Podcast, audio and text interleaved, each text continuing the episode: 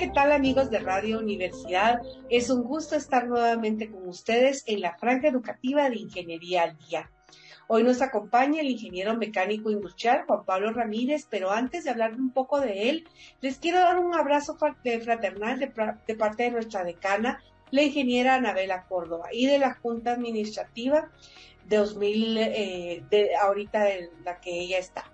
Entonces, les damos la bienvenida, muchas gracias por estar sintonizando 92.1 FM.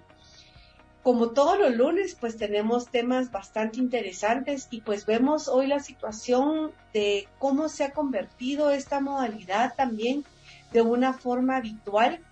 Y eh, pues para eso tengo al ingeniero, como les había dicho al principio, eh, Juan Pablo se va a presentar también un poco de él, Juan Pablo Ramírez. Eh, vamos a hablar un poco acerca de los retos de las clases en línea. Bienvenido Juan Pablo, esta es tu casa.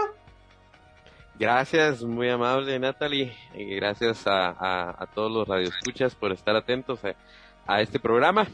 Les agradezco mucho eh, el, haberme invitado acá. Eh, pues me presento. Eh, yo em, pues fui formado en, la casa, mi alma mater es la, Universidad de San Carlos de Guatemala, a mucho honor. Eh, yo entré por ahí por el año 2001 y en el 2007, 2008 me estaba ya en proceso de graduación. Y a partir de ahí, pues entonces eh, tomé dos, dos caminos. Eh, decidí poner en práctica los conocimientos que me había dado la, la universidad, entonces empecé a laborar en, afuera, ¿verdad? Y, pero a la vez también tenía como unas ganas enormes de dar clase. Me gustó a mí cuando fui auxiliar, cuando empecé como auxiliar ahí en la, en la San Carlos de Ingeniería. Me gustó eh, dar clases, ¿verdad? Porque a veces eh, uno que otro profesor pues faltaba y me mandaban a mí a, cubrirlo, ¿no? Entonces, cuando yo iba a cubrirlo, pues eh, me di cuenta que, que se me facilitaba eh, dar a entender un tema, ¿verdad? Entonces creo que desde ahí me empezó a gustar y paralelamente a mi carrera profesional pues he dado clases desde el 2005 hasta el día de hoy, ¿verdad? Entonces por ahí que son, serán 17 años tal vez de experiencia de estar dando clases.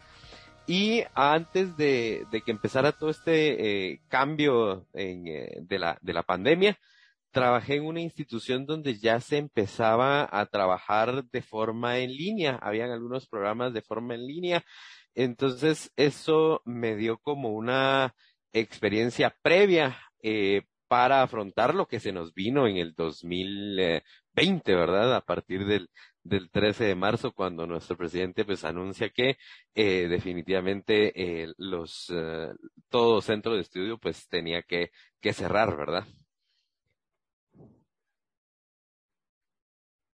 Yo creo que esta noticia fue así como de eh, cuando entramos un país que no está acostumbrado, primero que nada, a las redes, al, internet como esto.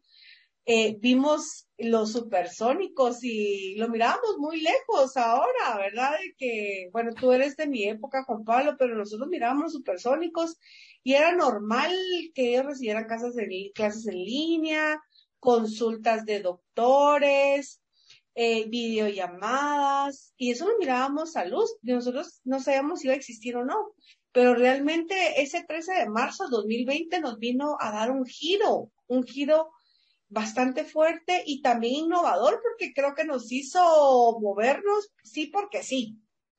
Sí, nos hizo salir de nuestra zona de confort, ¿verdad?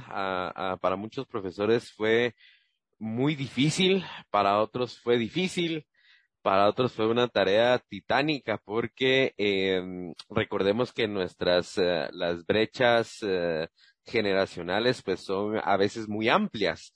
Y entonces gente que no estaba acostumbrada a, al manejo de tecnología que estaba dando clases pues se sentía muy frustrada a la hora de, de que de que eso sucediera porque realmente fue, eh, no fue un cambio gradual como hubiésemos esperado, sino que fue un cambio totalmente abrupto, ¿verdad? Y entonces esos cambios abruptos en donde es como la vida, ¿no? Que no esperas algo y de repente sucede, ¿no? Vas por la calle con tu automóvil y pues no sucede que pase nada y de repente chocas, ¿no? Entonces tienes que saber afrontar esa situación y no todos las podemos, no todos los podemos afrontar de la misma manera. Hay gente que llora, hay gente que se asusta, hay gente que le tiene miedo al esposo de llamarle que chocó, ¿verdad? Entonces, eh, pues eso mismo pasó con la, con la educación. Mucha gente no sabía hacia dónde ir, qué hacer, cómo hacerlo. Eh, y así mismo estaban los estudiantes, ¿verdad? Porque ellos mismos también no sabían qué hacer ni cómo hacerlo. Realmente fue un golpe muy duro, sobre todo en este país que no está preparado.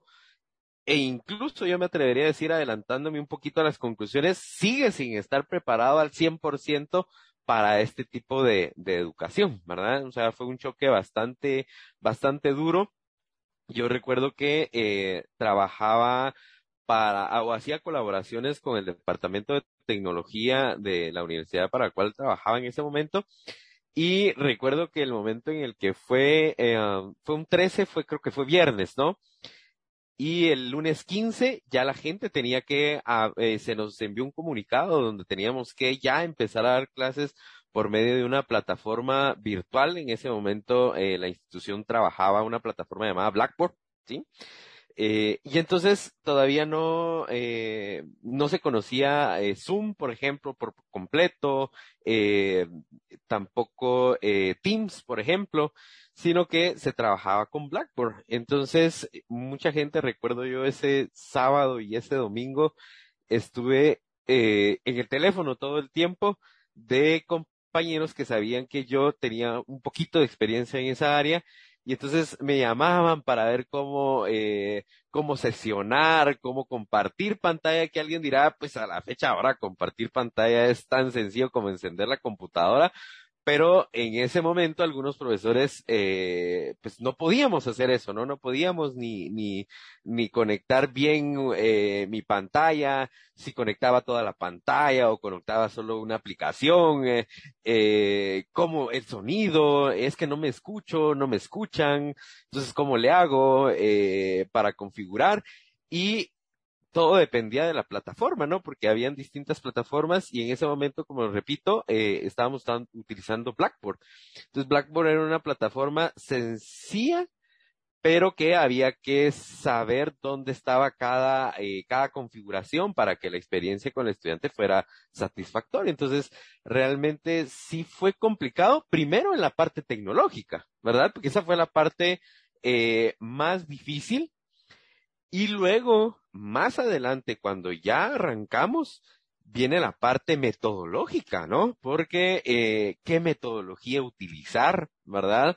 Entonces, eh, la metodología de aprendizaje fuimos variando hasta que pudimos encontrar, eh, te digo hoy en día, la metodología que mejor nos ha funcionado, ¿no? Que es la metodología eh, de aprendizaje invertido. ¿Sí? No sé si han escuchado o has escuchado de eso.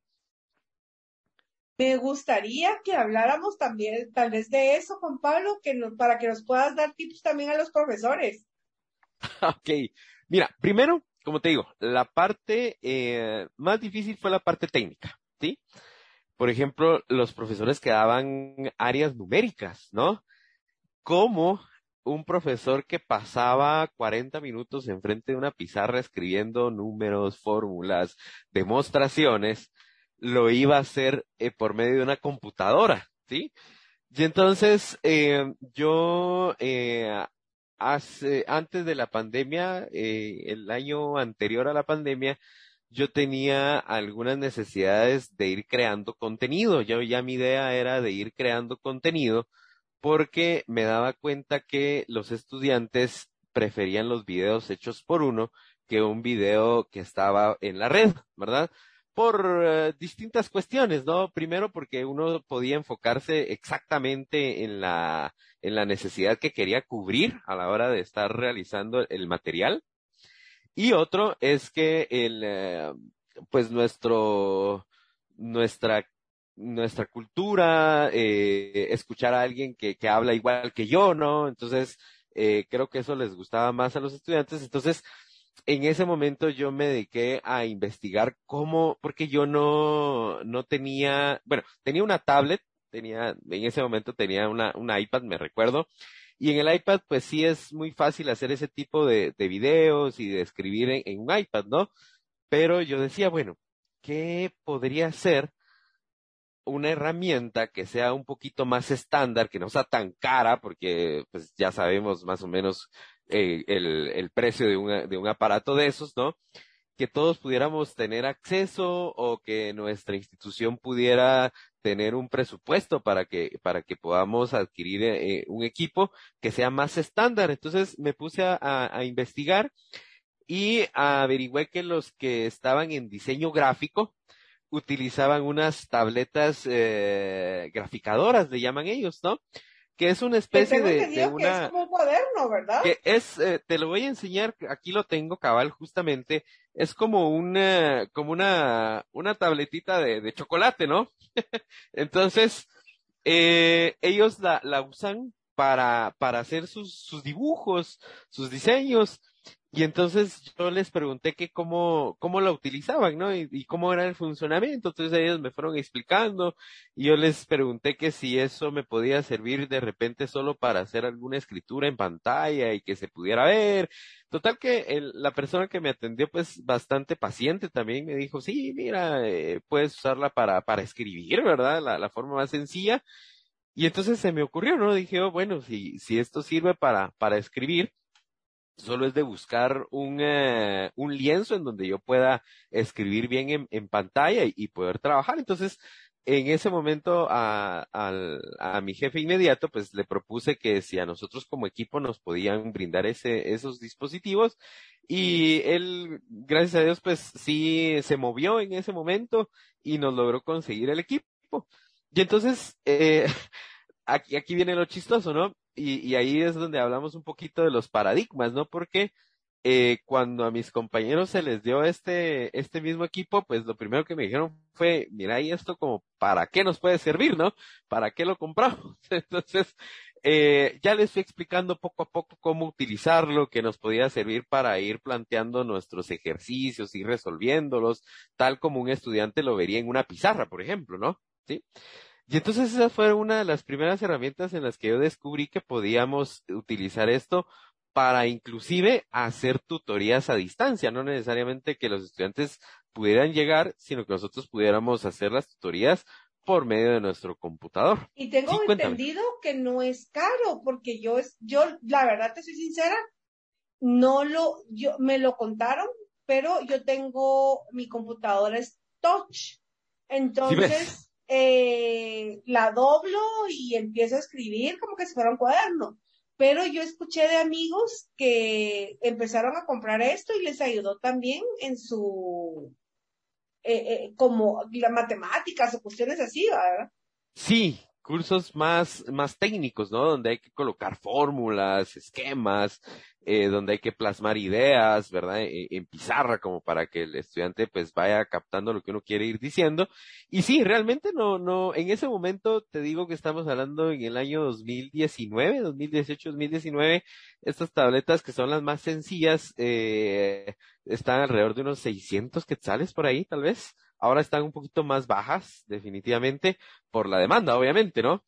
Entonces, eh, pues ese fue como un primer paso que yo di antes de, y cuando estábamos empezando a escuchar eso de la, de la pandemia, ¿no? Que se escuchaba por ahí por a finales del 2019, principios del 2020, cuando ya eh, los casos empezaban a disparar ya a nivel mundial y ya el miedo era, bueno, ¿cuándo va a entrar al país, no? Entonces todos estábamos preparados eh, para recibir la noticia pero no estábamos preparados con todas las especificaciones técnicas, ¿no?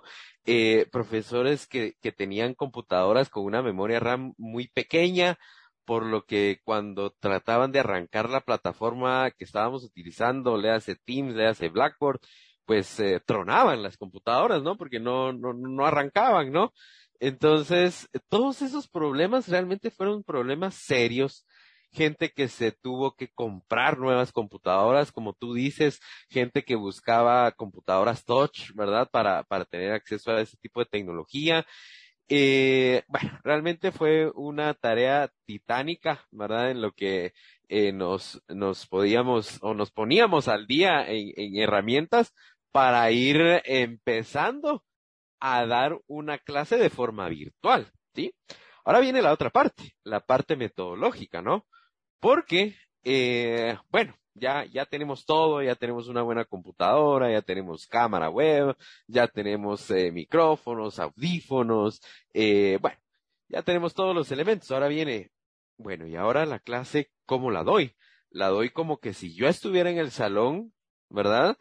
Eh, debo de cambiar metodología, mis estudiantes estarán de acuerdo con que cambie metodología, porque aquí viene lo otro, ¿no? Que Guatemala es un país que no está acostumbrado a ir a investigar, a ir a buscar, sino que está acostumbrado como a, a yo me siento y que mi profesor entonces me diga todo lo que tengo que saber y con eso es con lo que me voy a quedar. Eh, realmente mucha parte de la educación en Guatemala es eso, ¿no? Que están esperando que el profesor en pizarra eh, pase hablando los 40 o 90 minutos que dure un periodo y que toda esa información que ellos reciben en ese momento pues es la que les va a servir, ¿verdad? Pero realmente la educación pues no es eso, ¿no? Eh, la educación sí, el, el profesor funciona como un guía, ¿verdad? Y el profesor debe funcionar como un guía, pero no debe de ser la fuente de donde vamos a sacar toda la información, ¿me explico? ¿Sí? Porque, eh, ¿qué puedes transmitir en 40, 90 minutos si toda la gente está dispuesta a que, a recibir toda esa información solo en ese ratito? Es mucho más aprovechable si la información ya sabemos que está en todos lados que ellos vayan a traer la información, que ellos se documenten antes y luego entonces la clase se aproveche para ir resolviendo dudas más específicas de los temas que ellos ya se empaparon. Pero esa, esa parte, ese, ese choque, porque es un choque realmente el que le das al estudiante si le decís, mira, es que ahora yo te voy a poner todo el material que yo he creado con mucho esfuerzo, pasé horas y horas haciendo mi material, ¿verdad? Yo lo voy a poner en una plataforma. Yo quiero que si nuestra clase es el día sábado, yo quiero que de lunes a viernes te tomes una media hora para leer, para ver, para hacer las actividades que yo te puse. Y el día sábado vengamos a trabajar como un equipo en donde vayan surgiendo dudas de lo que leíste, de lo que viste, eh, más que repetir lo que está en esos documentos, ¿me explico? Entonces, esa metodología es la que se conoce como aprendizaje invertido, ¿sí? Y entonces, ese aprendizaje invertido es un choque porque el, estudiante no está acostumbrado a eso, ¿me entiendes? Eh, la, la, la cultura latinoamericana no está eh, acostumbrada a eso, están acostumbrados a ir a un salón a escuchar al profesor 40, 90 minutos que él dé la información, eh, que esa información, si tenemos suerte, están poniendo atención y la van captando. Y si no, pues fue una pérdida de tiempo porque los 90 y 40 minutos que uno estuvo hablando, pues entró por un oído y salió por otro, ¿sí? Entonces, creo que la educación debe de ir cambiando y este, este giro que nos hizo dar la pandemia de 180 grados por completo, ¿verdad?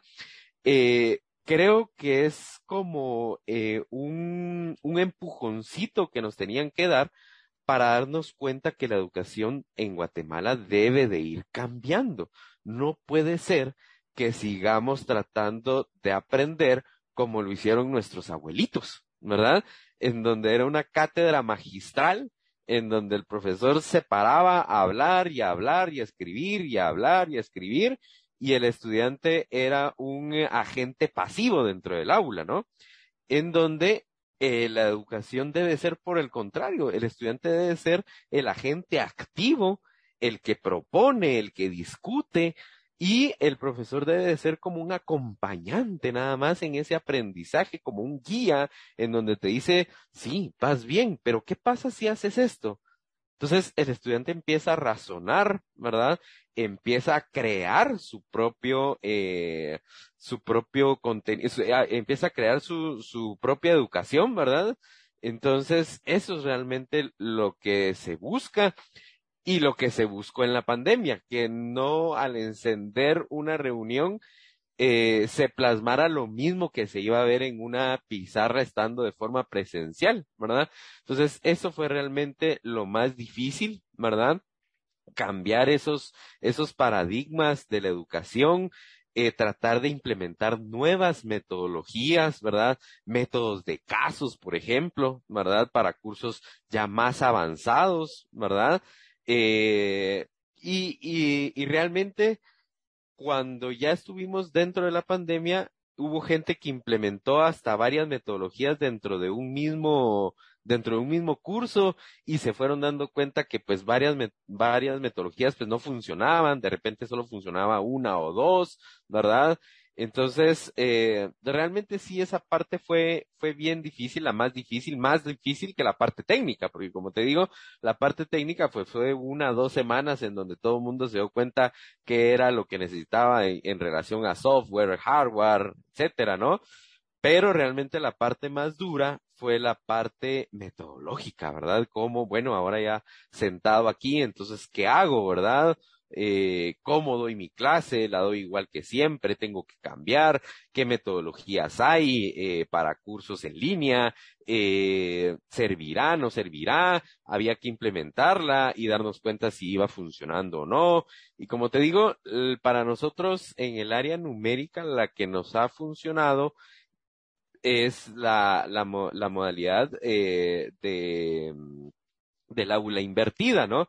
Pero lleva tiempo de parte del profesor porque es el que va creando el contenido, ¿no? O sea, dedicarse horas a la creación de contenido, a la realización de un documento, que no sea solo ir a copiar y pegar, ¿verdad? Sino que ir a, armar un documento eh, que le va a servir a mis estudiantes durante la semana, crear videos, crear material, ¿verdad? Entonces, sí lleva bastante tiempo y aparte, eh, como te digo, ese choque cultural que al estudiante no le gusta, ¿no? Eh, ay, es que ese profesor me puso a leer un PDF y a ver unas diapositivas y luego a ver un video, eh, pero realmente es, eh, no es solo leer un documento, pues es, un, es leer el documento que yo hice, que yo me dediqué tres, cuatro horas de mi día para poder realizar ese documento que vaya con la información que yo necesito que el estudiante empiece a digerir y que a partir de ahí vaya creando su propio conocimiento, ¿no? Entonces, esa fue la parte más difícil en, pandemia realmente. Mira, ¿cómo puedes, ahorita hablando de casos, porque realmente es otro rollo dar la, virtualidad, ¿verdad? Entonces, eh, como tú decías, eh, yo considero, hay muchos profesores, y lo puedo decir, de que dicen, ay, es de que no, tengo que gastar, tengo que eh, hacerlo, pero realmente yo invierto en ir a mi trabajo. Invierto en comida, invierto en tiempo, invierto en, en, en lo que se hace, pero sí considero que también en gasolina, más que todo, que se da bastante, pero en vez de gasolina, por ejemplo, que yo gastaba dos mil quetzales eh, mensuales, ahora mejor yo digo, me voy a invertir en, en tener un lugar para, bien para mí, ¿verdad? Para mis alumnos, eh, para que ellos también estén cómodos y demás. Bueno, eso es lo que yo creo, pero no sé qué opinas tú, Juanpa.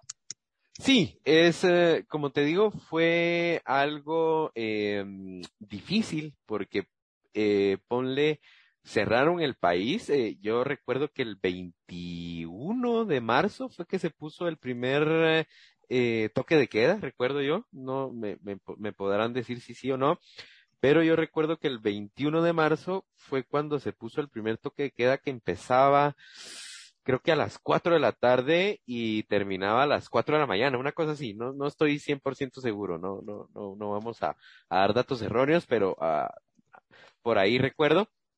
Y entonces, difícil, porque ponle, estábamos con el miedo de salir de nuestras casas, pero no todos teníamos el equipo necesario para, para, para afrontar la situación. Entonces, eh, había que comprar equipo. Entonces, ¿cómo lo compraba? Lo compraba en línea o lo compraba o, o me arriesgaba y salía a la tienda a irlo a comprar. Eh, bueno, esa es una, ¿verdad? Luego lo otro, la parte económica, como tú dices, eh, pues sí, definitivamente eh, en gastos de operación se redujo un montón, ¿verdad? Porque solo el hecho de, de ir y venir, pues eh, en tu caso, lo que decías, un ahorro de dos mil quetzales, pues ya es un buen flujo de efectivo que te podía ayudar a tal vez no a comprarlo directo, pero sí por lo menos ir abonando un buen equipo que, que como te digo, con base a la experiencia de mis compañeros, e incluso propia, eh, pues sí, fue lo que tocó hacer, ¿verdad? Entonces, decir, bueno, no, no estoy gastando ahorita 1500 de gasolina, entonces voy a comprarme un equipo que, que tenga todas las condiciones para que yo, por ejemplo, no entre en preocupación de que se, se me va a desconectar, eh, no voy a poder dar mi clase, porque realmente ese fue el miedo de todos, ¿no? No poder dar la clase. Yo recuerdo de mis compañeros cuando estábamos en forma presencial, su preocupación era el tráfico, ¿verdad? Híjole, yo creo que no voy a llegar a dar clase, qué, qué pena, voy a llegar unos 10, 15 minutos tarde, eh, ¿será que, que me pueden avisar de que voy a llegar tarde? Entonces, esa era la pena en ese momento. Ahora la pena en estos, en estos años era, uy, no me voy a poder conectar, ya son las 10 eh, y 20, ponle, y, y, y, el internet no me conecta, eh, la cámara se me fue, eh, la computadora no me enciende, se reinició, ¿verdad? Entonces, realmente fue una bonita experiencia. a mí me gustó bastante. Eh, como te digo, hace poquito, eh, yo sé que esto no se debe hacer, pero lo cuento, eh, me dieron un eh, reconocimiento de, de, donde trabajo por buenas prácticas eh, de, docencia en eh, cuando arrancó la virtualidad, ¿verdad? Porque, como te digo, pues entramos en ese desespere y en ese desespere, ah, recuérdate que, que el ser humano es así, ¿no? Que actúa conforme a las circunstancias, ¿no? Entonces, eh, unos actúan mejor que otros, ¿verdad? Y, y otros actúan mejor, pero no los ven. Entonces, eh, en ese momento, eh, algunos decidimos tomar algunas situaciones y tomarlas a nuestro favor y, y eso pues hizo que en algún momento pues fuera reconocido ese, esfuerzo que hicimos de más, ¿verdad? Porque como te digo, eran horas en la noche y aquí nos juntamos tres gentes con computadora en mi casa y todos hablando al mismo tiempo, ¿no? Eh, mi nena recibiendo clases, eh, mi esposa trabajando en línea, eh, yo acá trabajando en línea, entonces habíamos tres eh, gentes y a veces hasta cuatro, porque mi sobrino que tenía problemas de conexión me decía, mira, tío, ¿será que puedo ir a tu casa que, para conectarme, por ejemplo, verdad? Entonces, claro, ¿verdad? Ni modo. Y esa es otra cosa, que la infraestructura de, de la red en Guatemala en ese momento, eh, y, en, y sigue todavía, es, eh, es muy, Mm, junto con la electricidad es muy disparejo, ¿verdad? La electricidad, eh, por ejemplo, yo vivo aquí en eh, Carretera El Salvador y la electricidad es muy variable. Un, eh, a ciertas horas tienes y a ciertas horas hay bajones. Eh, tenías que comprar UPS porque entonces ya te das cuenta que, que había un bajón y se te apagaba todo el equipo y entonces los estudiantes entran en, en, en terror porque se fue el profesor, entonces ¿qué hacemos? ¿verdad? Entonces había que invertir en UPS, como tú dices, ¿verdad? Invertir en cosas que, van a lograr que eh, un ambiente agradable para el estudiante, ¿verdad? Porque qué pereza, por ejemplo, imagínate tú conectarte ahorita que yo te estuviera dando una clase y pasan cinco minutos y me desconecto. Y pasan unos diez minutos y hasta los diez minutos me vuelvo a conectar y te digo, mira, perdón, es que se me fue la luz y en lo que conectaba el equipo y arrancamos otra vez y me vuelves a poner atención y en unos 10 minutos otra vez, ¿verdad? Baja. Es algo que incomoda tanto al que está recibiendo el servicio como al que lo está dando, porque realmente a mí no me gusta eso, ¿verdad? Que, que se pierda la continuidad de lo que yo estoy hablando por un error técnico, por ejemplo, ¿verdad? Que se puede solucionar o que tiene solución, ¿verdad? Entonces, es, eh, fueron cosas que, que, que se fueron dando en el, en el tiempo y ojo, que no todos había que poner atención a eso, que no todos tenemos la capacidad económica de hacer eso. O sea, yo, o sea, tú dices, bueno, sí, eh, eh, yo tenía dos mil quetzales de, flujo efectivo más porque no estaba gastando en gasolina. Pero, eh, por ejemplo, eh, mucha gente, aunque tuvo esa, ese ahogo, ese desahogo, perdón, realmente no tenía como para, para invertirlo en equipos, por ejemplo, ¿verdad? Porque, qué sé yo, que al esposo ya después de cierto tiempo lo despidieron, ¿verdad? Entonces, ese mismo flujo que servía para algo más, ya no, ¿verdad? Porque ahora el esposo por la pandemia se quedó sin trabajo, eh, qué sé yo, hubieron muchos factores que no necesariamente toda la gente tenía como la capacidad, ah, estoy viendo que mi electricidad se está yendo, entonces voy a ir a comprar dos UPS, ¿verdad? Uno para el internet y uno para que tenga mi, donde esté mi computadora, donde esté trabajando, ¿verdad?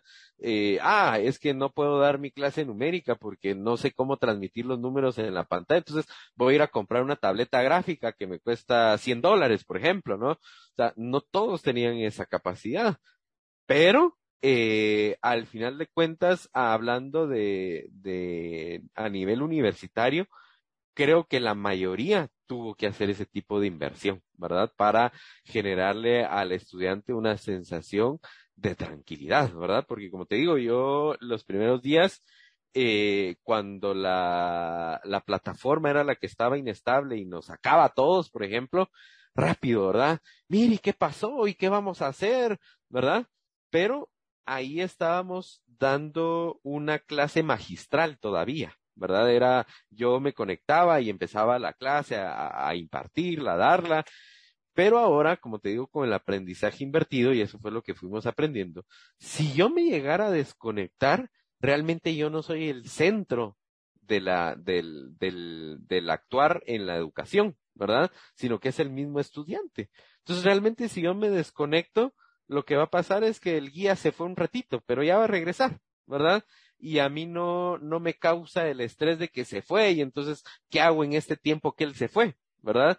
Porque, como te digo, el aprendizaje invertido, la idea es esa, que en el aula ya se tiene programado qué es lo que se va a trabajar y ellos entonces con el, uh, con los conocimientos que fueron adquiriendo, con la información que se le fue dando entre la semana, pues entonces ellos ya saben qué es lo que tienen que trabajar. Entonces, si el, si el docente se llegara a desconectar, como no es el actor principal, entonces no hay tanto problema. ¿Estamos? Entonces, por eso fue que nosotros decidimos eh, meternos en esa metodología del aprendizaje invertido, donde el actor principal es el estudiante, pero eso nos causa problemas porque entonces vienen las evaluaciones docentes, ¿verdad?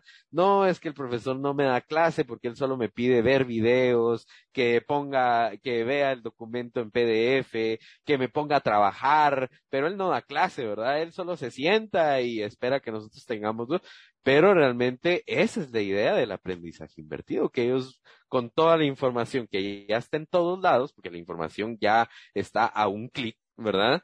Entonces, eh, y más que nosotros se las dosificamos, ni siquiera les decimos, miren, vayan a leerse el tema tal, no, sino que decimos, miren, aquí está este material, léanlo, estudienlo, véanlo, interactúen con este material, porque tampoco no solo es un material estático, ¿no? Se trata de buscar o de hacer materiales de crear contenido también dinámico, ¿verdad? Porque obviamente uno sabe que estar 60 minutos bajo una computadora, estar leyendo y leyendo y leyendo, pues también es agotador para el estudiante, ¿no? Entonces se trata de crear contenido y crear contenido, pero que sea un contenido también activo, ¿verdad? Que no sea un contenido estático, porque si tú solo pones a leer y a ver, a leer y a ver, a leer y a ver, pues definitivamente eso llega a producir un cansancio y una y un, uh, un, un malestar al estudiante, ¿no? Tienes que buscar o tienes que crear materiales que sean eh, atractivos, materiales que llamen la atención, materiales distintos. No puedes, por ejemplo, te acepto que un par de sesiones sea leer, ver y hacer, leer, ver y hacer. pero en otra sesión trata de hacer o, crear un material distinto para que el estudiante tenga un choque, ¿verdad? Decir, bueno, ya estoy aprendiendo de otra forma, eh, la gamificación, por ejemplo, puedes crear un, juego. Eh, alguien dice, es que a nivel universitario esos jueguitos, pero no, o sea, los muchachos, a pesar, bueno, incluso en las maestrías, cuando uno hace un juego así rompehielo, eh, a los licenciados ya en las maestrías les agrada porque ellos vienen estresados del trabajo, de su familia, de, de qué sé yo, y si tú haces una actividad rompehielo, por muy infantil que parezca, eh, los haces estar en, en otra dimensión, en otro contexto, con otra, con otro dinamismo, ¿no? Entonces lo mismo es en línea. Cuando tú creas contenido, tienes que crear contenido que no sea siempre estático. Hay veces que el contenido lo vas a tener que dinamizar, ¿verdad? Y esa fue realmente también un reto, porque crear contenido eh, no es solo de, de, de, sentarse y soplar botellas, diría mi, mi abuelito, ¿verdad? Es, eh, eh, verificar qué objetivos vas a cumplir con ese material que vas a crear, eh, sentarte a crear el material, son horas, ¿verdad? Depende si es un documento, si es una presentación, si es un video, eh, si es eh, un, eh, un juego, cómo lo vas a armar, etcétera, etcétera. O sea, cada contenido pues sí lleva su tiempo. Entonces sí fue bastante difícil porque los videos, por ejemplo, te cuento en mi experiencia personal. Yo tengo una niña de, de siete años acá, seis, siete años, eh, en la casa eh, de forma virtual, gritando y jugando eh, a la hora de clase, ¿verdad? Y, y, luego mi esposa atendiendo clientes y alegándose y, y, y qué sé yo, y, y la historia de mi casa. yo tenía que crear el contenido, ¿no? Tenía que crear videos. Entonces yo lo que hacía era, es que en el día, pues, eh, obviamente en mis tiempos eh, ratos, se creaba el contenido digital puramente de, qué sé yo, un material en PDF, por ejemplo. Entonces me dedicaba a escribirlo y, y en la noche era cuando ya todo estaba aquí callado y todo llegaba a, a la calma, eh, me dedicaba a hacer videos, ¿verdad? Porque entonces ahí ya no habían interrupciones, ¿verdad? Entonces, eh, te digo yo que a veces eh, pasaban 11, 12 de la noche y yo todavía creando y editando video, porque aparte, uno de crear el video, tiene que llegar la parte de edición, porque no era de que yo mandaba el video a un departamento y ese departamento me lo iba a poner bonito, ¿verdad? No, yo tenía que editar mi video, yo tenía que ver cómo quedaba bonito para poderlo poner a los, a los estudiantes y eso lleva tiempo. ¿Y qué usas, Juan Pablo, para que nos ayudes a los profesores? Fíjate que... Eh, Yo uso Camtasia, pero... Mucha gente usa Camtasia. Eh, yo, como tú bien lo dices, hubo a veces que desembolsar dinero de nuestra, de nuestra propia bolsa. Yo eh, en ese momento empecé a, a, a investigar, ¿verdad? empecé a investigar y solo encontraba videos que me permitían eh, o plataformas que solo me permitían poquito grabar muy poquito, ¿verdad? Entonces, eh, de forma gratuita. Entonces yo decía, bueno, ¿no? ¿Qué, qué hago? ¿Qué? Entonces investigué, ¿verdad? Y vi un programa que me gustó mucho, fácil de usar, que se llama Movavi Studio, con V, Movavi. Movavi, entonces Movavi me permitía grabar. Es como Camtasia. Como Camtasia, exactamente. Ah, yo lo voy a buscar de una vez, Movavi, ya lo Movavi, sí. ¿Y ese se paga también, Juan Pablo? Sí, se paga, son alrededor, yo recuerdo que lo compré a 60 dólares la licencia anual. Anual, sí, anual. Entonces yo compré Movavi, pero eh, realmente yo lo compré también porque eh, primero me daba infinidad de tiempo, eh, era fácil de usar. Eh, como te digo, yo empecé a investigar eso en el 2018, ¿verdad?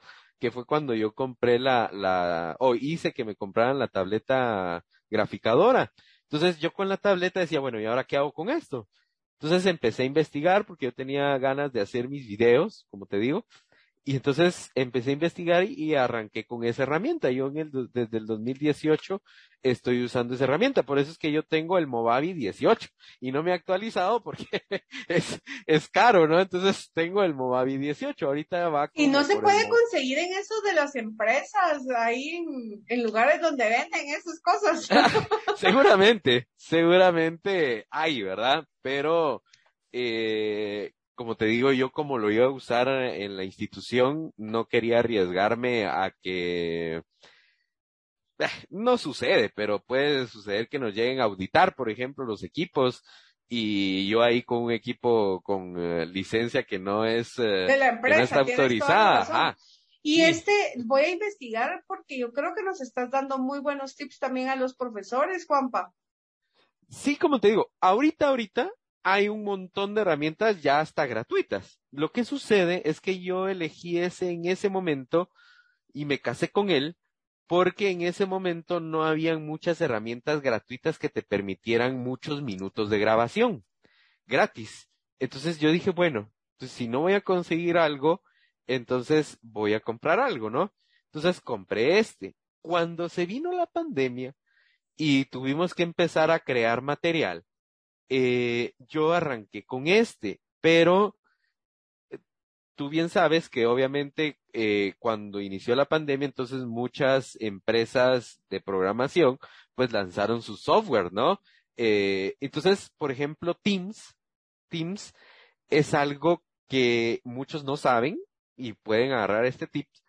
Ustedes pueden abrir una sesión en Teams cualquiera, ¿sí? Sin ningún estudiante y pueden dar su clase y la pueden grabar, ¿sí? Y entonces ahí lo que estás grabando es tu pantalla, ¿verdad? Y gratis. Y puedes. Eso me enteré hace poco, Juan Pablo. Te digo yo que lo que pasa es que yo uso Teams desde hace como dos años, desde que empezó esto, pero no me gustó. Y hasta que un día un alumno me dijo, mira ingeniera, pero usted lo puede usar y nosotros, pero mira, los alumnos también a pesar de que son jóvenes, los, yo tengo dos generaciones, los jovencitos y los de maestría, que ya son personas eh, adultas. En teoría. En teoría, pero los, pero los jovencitos de Teams se rehusaron. No, no me gusta, no entiendo, no lo puedo hacer, no me dan permisos en la universidad. Eh, no, más fácil Meet. Sí, sí, como te digo, es siempre el, cuando tú haces un cambio, siempre está el famoso sha, que yo les hablo a mis estudiantes en la maestría, ¿verdad? El famoso sha. Y todos me preguntan, ¿y ese, qué, es, qué es ese sha? Es el siempre se ha hecho así, ¿verdad? Entonces, si alguien se casa con algo que siempre es hecho así, eh, tú vienes y le muestras algo distinto, lo primero que va a decir es no, pues si esto me funciona, ¿para qué voy a cambiar? ¿Verdad? Entonces, lo mismo sucedió con los profesores y con los estudiantes y te voy a, contar una anécdota bien, bien, que, que, nos, que nos sucedió. Nosotros cuando empezó la pandemia usamos la plataforma Blackboard, ¿sí? Y con Blackboard empezamos a, a trabajar. Eh, Blackboard mm, es una herramienta muy parecida a Teams, para los que no conocen, Blackboard es una, una herramienta parecida a Teams, solo que Blackboard es una herramienta que se paga y, y se paga mucho por ella. Entonces era muy cara, ¿sí? Y aparte tenía algunas restricciones porque entre más eh, se usara, más espacio ocupaba en la nube o en la nube de ellos, en teoría, y entonces más cobraba. Entonces nuestra institución decidió que ya no se iba a usar más Blackboard, ¿verdad? Por cuestiones de costo, ¿no? Entonces, te estoy hablando de eso fue un viernes, ¿no? Pura pandemia, fue el viernes. Y el día lunes, el, entre el sábado y el domingo nos llega un memo, ¿no? Y nos llega el memo de, miren, profesores, Blackboard el viernes se acabó, el lunes tienen que empezar a usar Teams. ¿Sí? Y entonces eso fue, me pasó lo mismo que cuando empezó pandemia, ¿no? ¡Hala! ¿Y cómo vamos a usar Teams? ¿Cómo se usa eso? ¿Dónde se instala? Eh, etcétera, etcétera, ¿no? La universidad donde yo estoy eh, realmente sí invierte en la capacitación de sus profesores, ¿verdad? Pero en ese momento, como te digo, como íbamos sobre marcha y las decisiones se tomaban sobre marcha, cambiar a esa plataforma fue también una tarea titánica porque profesores que recién entraban a tecnología, acostumbrarse a Blackboard y luego ya que estaban acostumbrados a Blackboard, eh, les cambian la, la, la cara y los ponen a Teams, que Teams en ese momento era muy rígida, ¿sí? Teams, solo por ponerte un ejemplo, no podías hacer grupos así en la sesión. Ahora ya, ahora tú abres tu sesión y ahí en la esquina superior derecha puedes hacer tus grupos en el ipso facto, ¿verdad? Pero antes. Sí, que ahí dice, ahí dice canal. O sea, por ejemplo, en Zoom tiene la ventaja, bueno, hago un breaker rooms, eh, va a aquí en su cuarto, pero estábamos viendo en Teams, también tiene, solo, bueno, grupo uno, grupo dos, se va a este y ya, y cada Así es, ahora, ahora, ah, pero Teams, te estoy hablando que a mediados del 2020, ¿sí? 2020, a mediados del 2020, era más rígida. Entonces, hacer equipos en Teams significaba que tú antes tenías que crear tus canales. Y entonces tenías que crear, por ejemplo, si tenías una sección de 40 y querías grupos de 5, tenías que crear alrededor de 8 canales, ¿no? Y cada canal le tenías que agregar al estudiante que tú querías que fuera y lo fueras agregando de uno en uno. Entonces, crear un equipo en Teams era un dolor. Entonces, lo que se hizo fue eh, que la mayoría entonces ya no quiso usar Teams para hacer grupos, ¿no? ¿Estamos por ahí?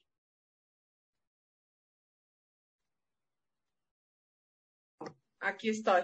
¿Estás? Ah, sí, eh, fíjate que en esto de los canales, yo me puse, me recuerdo yo, porque cuando me dieron Teams, yo no, no muy quería, que no sé qué, que no sé cuánto, y empecé, y efectivamente no estaba, hasta que yo vi un tutorial, porque mira, el que, el que busca encuentra, y el que uno quiere aprender, si uno quiere aprender. Piensa, mira, ahí has tocado una clave interesantísima que al estudiante le cuesta. Si a mí me apasiona lo que yo quiero aprender, o bueno, si yo quiero aprender algo, yo puedo ir a buscar por mis propios medios la información, instruirme, pero no sé por qué, por ejemplo, cuando te ponen un curso, no lo haces, ¿verdad? Porque, por ejemplo, yo te apuesto que si un estudiante se pone a, a, a, a jugar el PlayStation, ¿no? Y hay una, en mi, en mi, en mis tiempos le llamamos mundo, ¿verdad? Hay un mundo que no lo puedes pasar. Entonces yo te apuesto que ellos van a buscar a los youtubers de, de juegos y ellos dan tips de cómo pasar ese tipo de, de dificultades en su juego, en su videojuego. Lo mismo tienen que hacer con la educación. Si hay un tema allí que ya lo viste por un lado y no te quedó claro, puedes usar la red para ir a buscar a alguien que sí tenga afinidad con lo que dice, eh, le, le, entiendes y, y te puede explicar mejor que lo que tu profesor te explicó, que lo que tu profesor, el material que te mandó, ¿verdad? Entonces, pero esa chispa algunos no la traen, ¿verdad? Sino que solo esperan recibir y recibir y recibir, pero no tienen esa chispa de ir a buscar. Entonces alguien va a decir aquí de los oyentes, no, pero es que si yo pago para que me enseñen, no, no, no, no, y ahí está, ahí ese es un error, pero catastrófico en la educación, ¿verdad? O sea, usted está pagando para recibir una educación, ¿verdad? Pero la forma de recibir la educación no necesariamente tiene que ser la tradicional, la que nuestros abuelitos, donde si no se sabía la tabla de multiplicar un reglazo en la mano, pues, o sea, no puede ser ese tipo de educación todavía aquí en Guatemala, debe de cambiar. Yo, yo entiendo que la infraestructura y, y la parte económica, vivimos en un país de, de subdesarrollado, pues es bien difícil pero a nivel de universidades se puede lograr, a nivel superior, creo que este, la mayoría de universidades todavía pueden eh, eh, tener esa capacidad, ¿verdad? Entonces, eh, creo que sí es necesario eso, de, de ir a, de ir a buscar, ¿verdad? perdón que te interrumpe ahí en, tu, en lo que ibas a decir, pero me pareció bien importante. O sea, tú querías conocer algo, sentiste que, que, que al verlo por primera vez no muy que, entonces fuiste a buscar una herramienta que te ayudara a despejar las dudas que tenías, ¿no? Entonces, ese es el aprendizaje invertido y ese es la, el tipo de educación a la que queremos ir migrando cada vez más, a donde el estudiante sea el personaje activo, ¿verdad? Y no el estudiante pasivo que se sienta a recibir lo que le den y con eso se va a ir a examinar o con eso va a ir a, a, afrontar la vida, ¿verdad? Entonces creo que ese, es, ese fue un buen, buen ejemplo de, de cómo eh, ir a, aprendiendo por uno mismo, ¿no? Cuéntame, ahí te No, es que mira que yo creo que, que hay bastantes cosas que debemos de verdad. Eh, yo estoy tomando nota, Juan Pablo, pero mira, antes de que, que vayamos terminando por el tiempo, ¿Cómo crees tú que los casos prácticos podríamos relacionarlos o hacerlos con los estudiantes? Los casos prácticos. Mira, eh, en eh, Latinoamérica existe una red, ¿verdad? Una red eh, de profesores que se han dedicado a hacer casos, ¿sí? Hacer un caso, alguien piensa, ah, es que me voy a inventar que que hay una empresa que tiene problemas de producción y que no. Hacer un caso para empezar no tiene que partir de cosas inventadas, ¿me explico? ¿Sí? Sino que hacer un caso eh, tiene que ser de algo real, ¿verdad? De un problema real. Y lo que se busca, y entonces alguien dice, pero entonces, eh, ¿cómo le hago, por ejemplo, para hacer un caso en, eh, qué sé yo, en cálculo diferencial, por ejemplo, ¿no? Entonces, uno dice, bueno, en cálculo diferencial uno que busca es qué competencias se quieren cubrir o qué objetivos, dependiendo de cómo está puesta la, el, el, programa, ¿no? Si está hecho uh, con base a objetivos o con base a, a, competencias, que es ahora el trending, ¿verdad? Ir haciendo los eh, programas con base a competencias, ¿no? Entonces, eh, buscar a veces no necesariamente todas las clases tienen que tener un caso, ¿no? Obviamente no se puede, sino que hay que buscar momentos en donde ya se ha cubierto buena cantidad del contenido, donde hayan las herramientas teóricas y técnicas que le permitan al estudiante la resolución de un caso. Y la idea es que el caso se coloque a los estudiantes y que ellos, ya sea de forma individual o lo que se requiere también o lo que se busca es trabajo en equipo, que en equipos vayan descubriendo entonces los datos que les pueden servir para ir solucionando el caso. Eh, realmente, aquí en Guatemala, como te digo, eh, se ha estado empezando a implementar, no está al 100, porque, eh, como te digo, hacer un caso mucha gente piensa, ah, es que un caso eh, es... Eh, ¿O pues, alguna página, Juan Pablo, que nos puedas recomendar? La, en Harvard, ¿sí? Los casos de Harvard son muy buenos, se pueden... Eh, eh, pones eh, casos de estudio Harvard y te sale la página y ahí pueden buscar y descargar casos. Ya están los casos como tales y casos con sus soluciones, ¿verdad? Y, y es eh, pagado. No, no, no, no, no. Son completamente libres, hay libres, ¿verdad? Ah, Son libres, ¿sí? Y entonces uno puede ir a buscar el Harvard caso. Business Publishing, aquí ya lo tengo. Así es, exacto. ¿Sí? Y entonces uno puede ir a buscar casos, hay casos que han escrito desde casos muy complejos hasta casos sencillos que se pueden aplicar en una clase de cálculo diferencial, como te decía hace un rato, ¿no?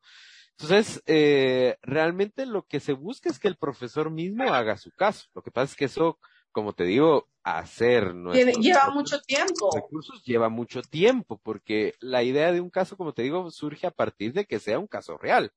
Entonces, yo tengo que ir a buscar un caso real donde tengan algún problema real, en donde yo pueda ver que alguna de mis eh, de, de, de las partes teóricas y la puede implementar, ¿verdad? Entonces, realmente sí, sí conlleva una, como todo un engranaje de, de cosas y aspectos que, eh, que se necesitan. Inclusive para publicar un caso es todo un rollo, ¿verdad? Eso sí es, es todo una. Estaba verificando ahorita, Juanpa, porque estoy tomando nota de todo lo que dices. Estaba verificando, fíjate que hay, la verdad que solo miro que están pagados.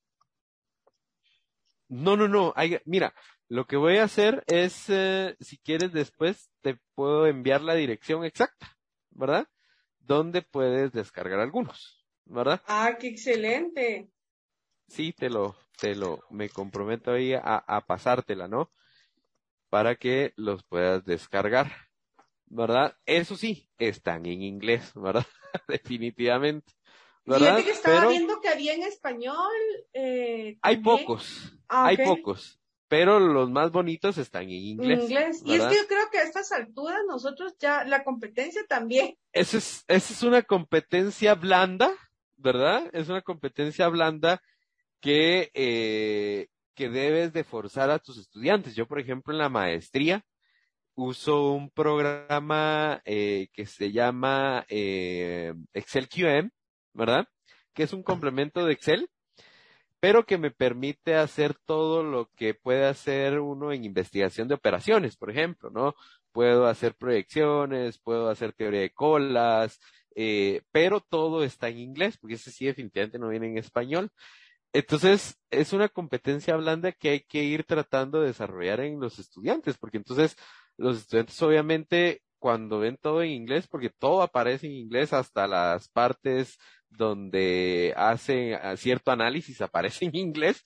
Entonces, los estudiantes tienen definitivamente que empezar a, desarrollar esa competencia, ¿verdad? Entonces, como te digo, las competencias blandas también es necesario irlas desarrollando. Y como bien tú lo decías hace un rato, uno cree que estas generaciones, como nacieron con los teléfonos y computadoras ya a su disposición, uno cree que, que las pueden usar a la perfección y muchas personas tal vez sí, ¿verdad? Pero muchas otras no.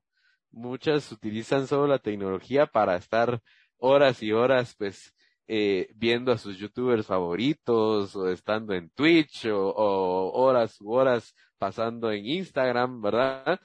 Eh, como decían hace un ratito, estas generaciones son las generaciones que más leen, aunque tú no lo creas. Son las generaciones que más leen, pero la pregunta del millón es ¿qué leen? ¿Verdad?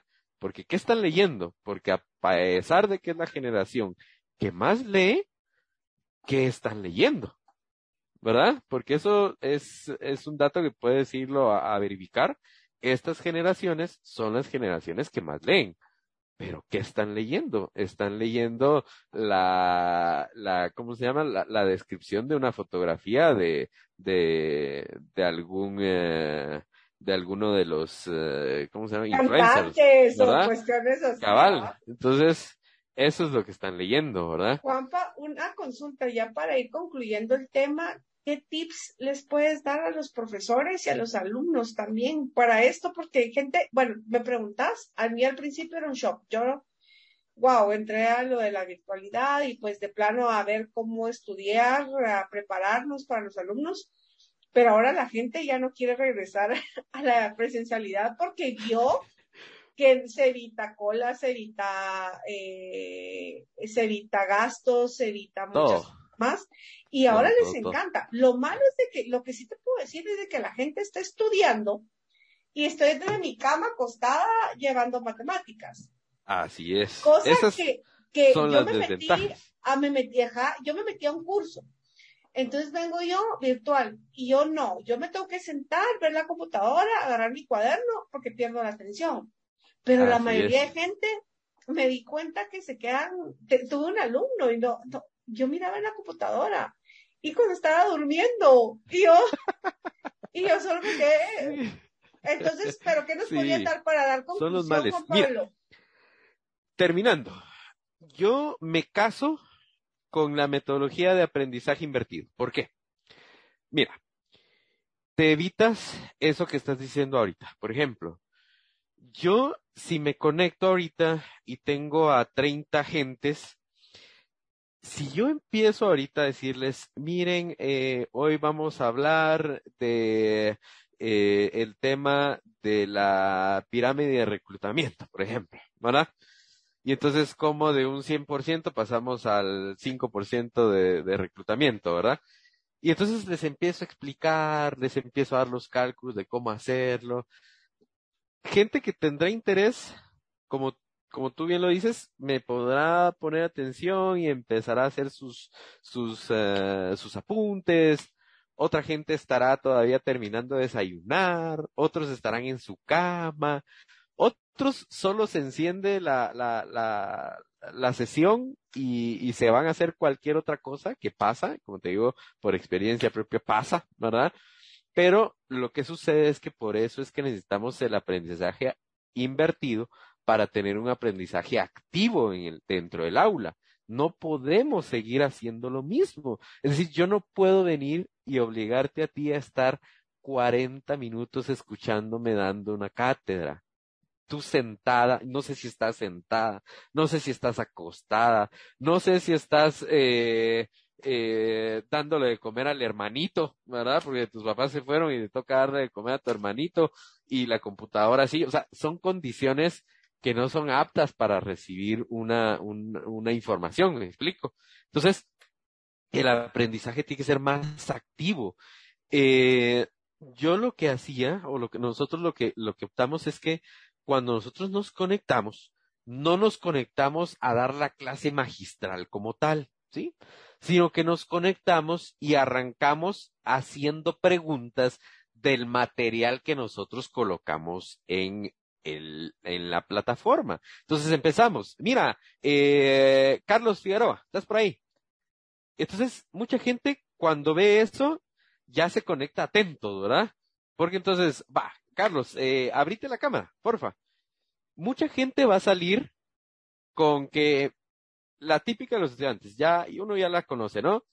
Mire, es que no me sirve la cámara, no me sirve el micro, y ponen, ¿verdad? No me va.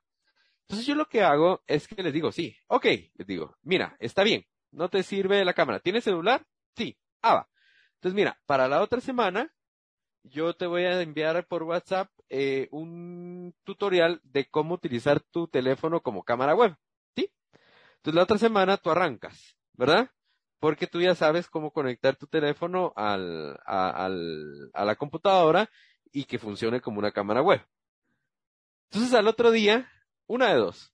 O se conectaba o ya no se conectaba. Por lo regular se conectaba. Y se conectaba con su cámara de verdad web, ¿verdad? Entonces uno decía, mira, y no estás en el celular porque aparece, en el celular aparece, ¿no? Aparece un cintillo hasta abajo si no están conectados a la cámara web, ¿no? Entonces, pero yo te digo que no usaste la aplicación. No, no, no, es que mis papás me consiguieron una cámara entre semana y la conecté, o sea, sí tenía, pues. Entonces, vas obligando a activarlos, activarlos, tienes que activarlos, tienes que activar. Porque si te empiezas a hablar y hablar y hablar y hablar y a decir, se te duermen, se te van. O sea, eh, yo conozco incluso compañeros que cuando recibíamos capacitación en donde el exponente duraba una hora y media hablando, eh, pues, se iban a hacer cualquier otra cosa, ¿no? Es que necesito pasar actas. Y entonces, ah, pero es que como solo habla, Sí, ¿verdad? O sea, tienes que activarlos, tienes que ponerlos a trabajar en equipo. Entonces, y, y otra cosa, es bien difícil trabajar en equipo.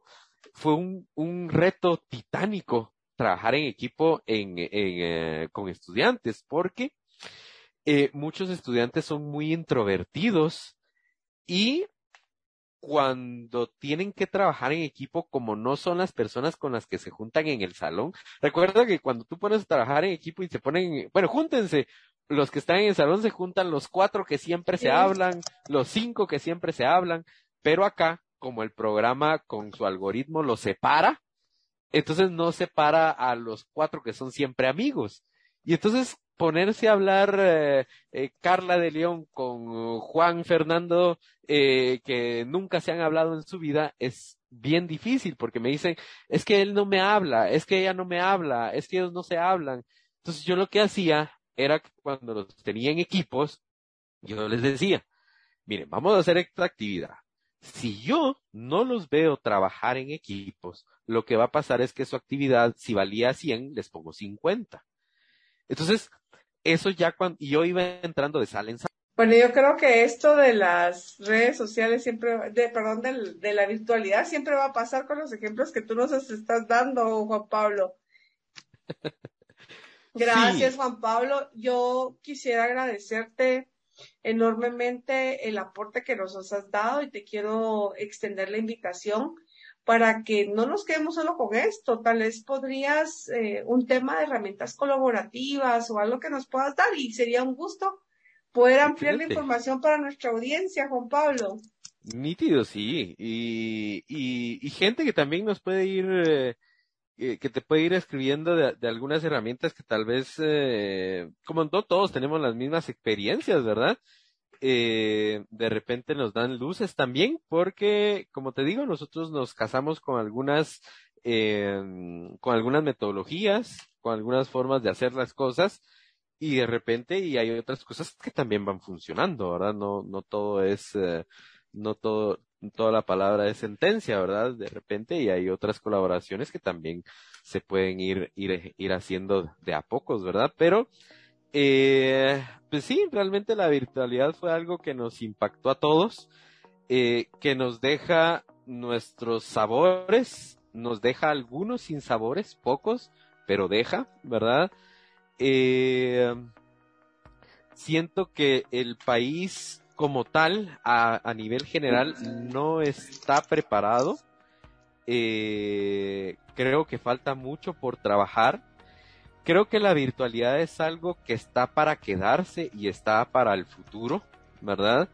Es algo que ya va a estar con nosotros acompañándonos de siempre, entonces creo que, que sí sería bueno que todos nos pudiéramos de alguna manera seguir empapando de esto, porque a pesar de que ya el país va de a pocos empezando a más a la normalidad, pues muchas empresas eh, decidieron seguir trabajando con teletrabajo, ¿verdad? Porque descubrieron que los costos eh, de operación pues se reducen bastante, ¿verdad? Y eh, la productividad pues de alguna manera la lograron equiparar, ¿verdad? Entonces hay algunas empresas, yo conozco, tengo amigos que, que sobre todo empresas no nacionales, que decidieron eh, seguir con teletrabajo a pesar de que ya en teoría pues se puede asistir a un trabajo. Entonces son herramientas que sí vale la pena ir descubriendo nuevas cosas, nuevas formas. Yo los invito a todos a, empaparse más de, de los temas, ¿verdad? A los colegas que si tienen algunas herramientas que les ha funcionado, que nos, que te escriban, ¿verdad? Que nos, que nos, que nos las hagan llegar, ¿verdad? Eh, y, y pues nada, gracias por haberme invitado. Realmente fue un poquito de, de estos dos años y medio que hemos pasado en, en pandemia, ¿verdad? De, de nuestras experiencias, de qué nos sirvió, de qué no nos sirvió.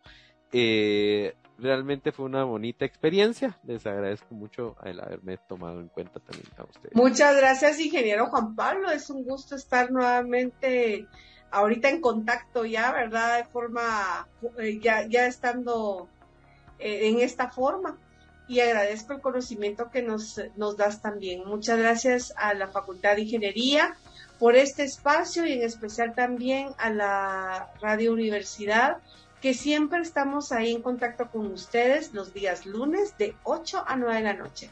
Les saluda la ingeniera Natalie López, es un gusto estar nuevamente con ustedes, un abrazo fraternal y buen inicio de semana.